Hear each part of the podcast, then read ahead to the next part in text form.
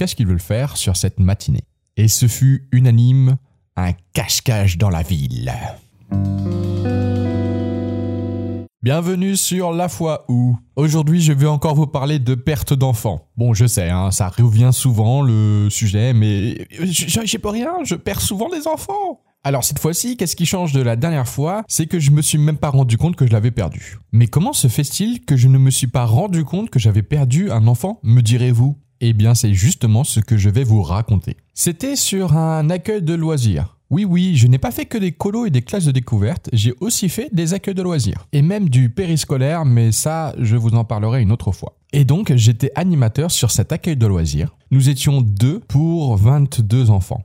C'est le début de la deuxième semaine de l'accueil de loisirs, mais c'était le premier jour pour moi-même. C'est-à-dire que les enfants se connaissaient déjà, mais je ne connaissais pas les enfants. Il y avait des activités prévues et des activités qui devaient être proposées par les enfants. Nous avions décidé que les activités du matin seraient celles proposées par les enfants. Et donc me voilà à leur demander qu'est-ce qu'ils veulent faire sur cette matinée. Et ce fut unanime, un cache-cache dans la ville.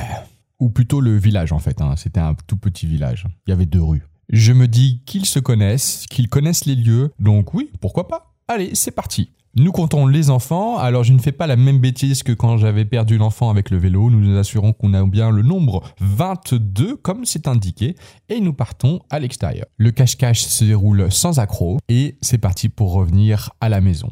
Encore une fois, avant de partir, on compte bien 22, et hop, on retourne au centre. Vient le moment de manger, et là, une parent arrive et nous dit « Mais où est mon enfant ?» On comprend tout de suite qu'un enfant était encore caché dans le cache-cache. On court vite crier son prénom et le ramener au centre. Il était toujours caché. Et bien évidemment, la maman n'était pas très contente. Mais c'était très bizarre. Elle n'était pas non plus en train de nous en vouloir. Sur le moment, c'est passé tellement rapidement qu'en fait, j'ai même pas eu le temps d'avoir peur ou de me sentir euh, euh, frustré, etc. En fait, tout de suite, quand elle a dit il manque un enfant, j'ai pensé tout de suite, ok, c'est le cache-cache, hop, on va, va le chercher. Et le fait que je pense qu'on le retrouve directement a fait que j'ai pas eu le temps d'avoir d'adrénaline, etc. Été juste, on se met dans l'action et on le retrouve. Après coup, on s'est rendu compte qu'en fait, on n'avait pas 22 enfants, mais 23 enfants, et que depuis le début, on comptait juste mal les enfants. Mais aussi que l'animatrice qui était avec moi, c'était aussi son premier jour, et ça, je ne savais même pas. Et c'était pareil pour elle, elle savait pas que c'était mon premier jour. La directrice ne nous a pas fait de sermon, elle nous a juste dit de mieux faire attention la prochaine fois. Bref, une petite anecdote, mais qui, quand même, m'a permis d'apprendre certaines choses.